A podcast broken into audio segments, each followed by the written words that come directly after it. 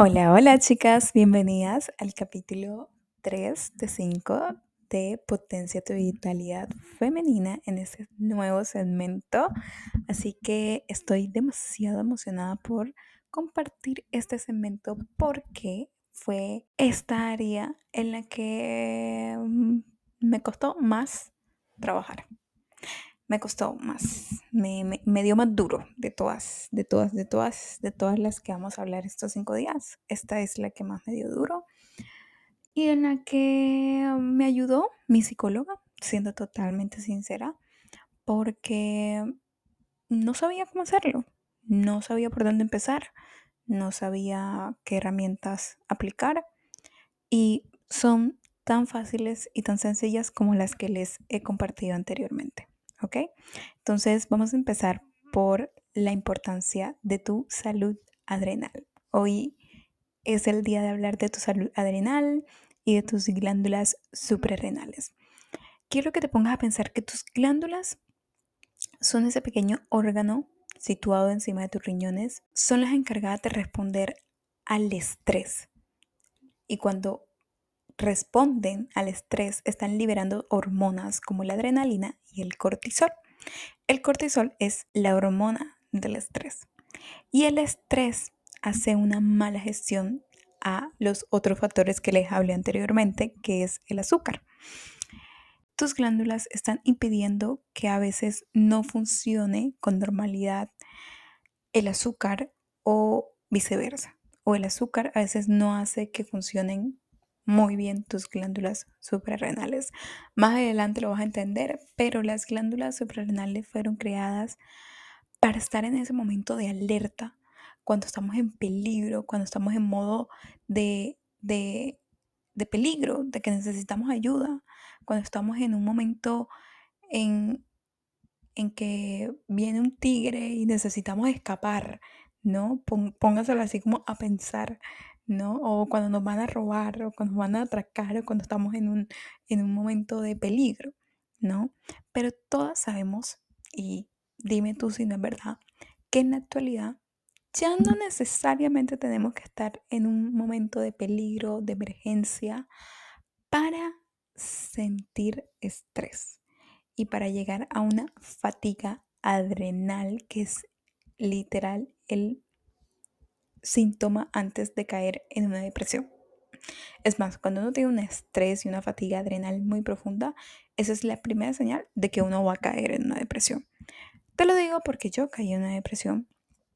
Entonces, esa fue como mi señal y la, y la psicóloga ya nos dimos cuenta y lo comenzamos a trabajar desde raíz enseguida. Y bueno, les voy a compartir un poquito de todas las cosas que hice, pero quiero que, se, que vean lo importante que es. Como las otras áreas, esa también es importante. Y creo que muchas veces lo damos por sentado porque queremos vivir en una actualidad, entonces queremos hacer un montón de cosas, eh, acaparar un montón de cosas y sentirnos pues la manda mala, que hacemos todo sola, que no necesitamos ayuda, hasta presentar síntomas como cansancio, falta de energía, depresión, cambios que de vida, cuando estamos pasando por esos ruidos, esa exposición constante de estímulo, esa adicción a la dopamina que constantemente estamos buscando y que nos está generando estrés y tensión. Y cuando estamos pasando por cambios de vida como una mudanza, como cambios de trabajo, divorcio, separación o situaciones familiares difíciles o te fuiste a vivir a otro país o estás pasando un, algo en tu trabajo, una presión laboral que no puedes manejar o tienes muchas cosas eh, tratando de manejar en tu vida personal que no puedes resolver o sí, o simplemente estás en una depresión, en una soledad que no, que no sabes que no sabes cómo salir de ese bull. Y para ponerte un ejemplo, trata de estar como superando eso, pero arriba, arriba, como si estuviera subiendo una montaña. Batalla constantemente con el agotamiento. Sube, tiene subidas y bajadas de cortisol y estrés todo el mundo y te podrás dar cuenta todo el tiempo, perdón. Y también te podrás dar cuenta de que es una persona que tiene un agotamiento de estrés y unos kilitos de más encima que no se les han querido quitar. Porque sí, cuando tenemos mucho exceso de cortisol en nuestra vida y en nuestro cuerpo, casi siempre nos vamos a sentir que tenemos más grasa que son muy sensibles y la hormona del estrés es muy sensible. Hay personas que son más sensibles a ella, hay otras que no tanto, pero yo soy muy sensible. O sea, yo cualquier cosa cuando estoy estresada, enseguida me inflamo, o sea, como que la hormona enseguida comienza a hacer su efecto. Te voy a recomendar como ciertas cosas que te pueden ayudar si eres una persona altamente sensible hacia esta hormona, para que lo puedas practicar, para que lo puedas mirar, qué te funciona, qué no, como les digo, es algo de prueba y error. ¿ok? Así que la idea es que apliques estas cosas, que hagas como un detox. Tengo especialmente en los capítulos atrás de cómo hacer un detox de dopamina que te va a ayudar y te va a caer como anillo al dedo aplicándola con esta herramienta. Si tú sientes que de verdad no puedes con el estrés, tienes, se te está cayendo el pelo, eso fue también una señal, eh, se te está cayendo el pelo, te sientes muy inflamada, pero no precisamente porque comes algo, sino porque te la pasas estresada todo el día o estás constantemente eh, queriendo hacer multitasking y muchas cosas a la vez, esto te va a ayudar y es una práctica que te va a ayudar para toda la vida, ¿ok?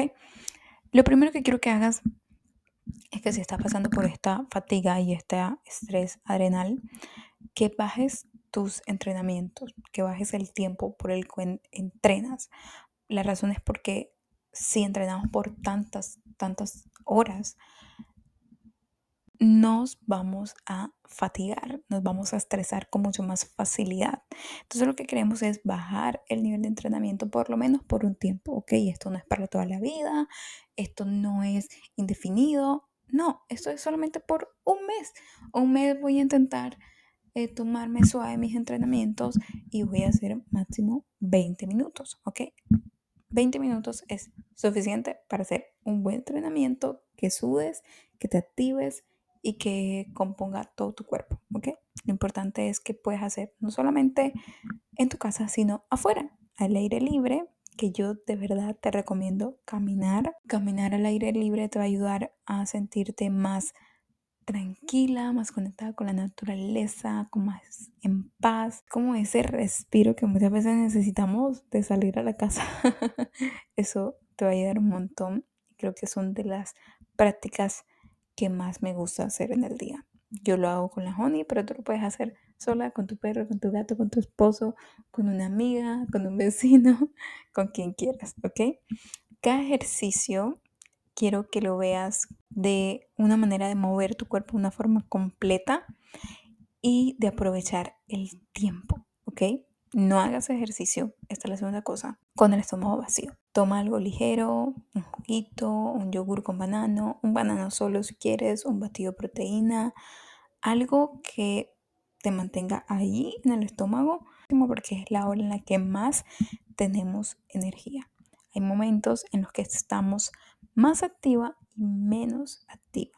Esto se basa en nuestro reloj circadiano y nuestro reloj infradiano. Es esa conexión que tenemos con nuestro ciclo menstrual con el ciclo de,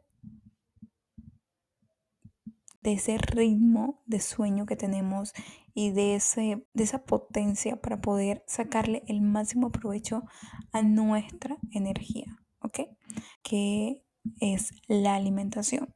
Cuando estamos pasando por una fatiga, queremos sentir que nuestro cuerpo está en disposición de descanso, de, de alivio, entonces yo te recomiendo que bebas más agua, que comas eh, sardinas, salmón, alimentos altos en omega 3, porque eso te va a ayudar demasiado, demasiado, tiene demasiados beneficios. Consumir obviamente la suficiente proteína, bajarle al azúcar, bajarle a la cafeína 100%. Hay muchas maneras de, y muchas alternativas para cambiar la cafeína. Por ejemplo, el matcha, los té, que yo soy aficionada al té. En específico te voy a recomendar dos adaptógenos muy buenos que te van a ayudar con tu hormona cortisol. Es Rodiola y Ashwagandha. En mi Instagram, para que los tengas ahí pues anotado a la mano. Pero creo que son dos adaptógenos, ay, me estoy quedando ronca, que te van a ayudar demasiado con tu estrés, ¿ok? Y con tu hormona del cortisol. El mantener una buena rutina de sueño. Eso creo que es el punto número 6 y del que el verdad muy poco se habla. Si tú quieres tener una buena calidad en tu día, tú tienes que tener una buena calidad de sueño. Porque si tú duermes mal, vas a estar todo el día mal. No vas a tener la suficiente energía, la suficiente ganas, la suficiente concentración, porque tu cuerpo está cansado. Y lo importante es mantener una buena rutina de sueño. Yo tengo una aplicación eh, que se llama Slap, creo que se llama Slap. Bueno, no recuerdo exactamente el nombre, también te lo voy a dejar en las recomendaciones para que la descargues. Es muy buena. También está en mi guía, también está mi guía de, de antiestrés. Esa guía es perfecta, la puedes descargar en mi página web. Te voy a dejar los link, el link en la descripción del episodio para que la descargues cuando quieras. Pero esa guía también te va a ayudar muchísimo como de la mano con toda esta información que está aquí. El séptimo paso es exponerte a la luz solar. El sol juega un papel muy importante para regular tu ritmo circadiano. Es la luz natural, nos llena de vida, nos nutre y es una forma de sincronizar nuestro reloj para tener mejor ciclo de sueño, ¿ok?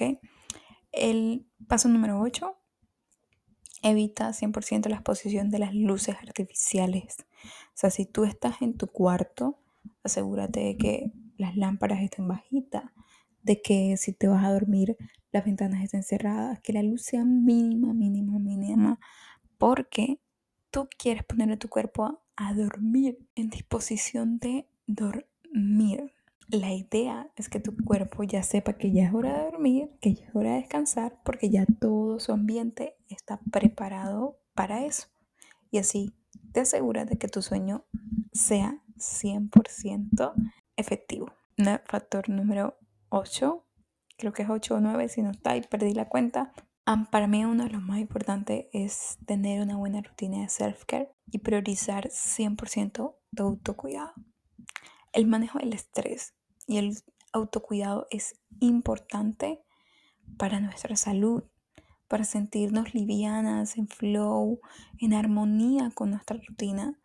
Siempre hay en el día que tener un espacio para nosotras, un espacio para comer, un espacio para leer tranquilas, para hacer algo diferente a lo que hacemos todos los días.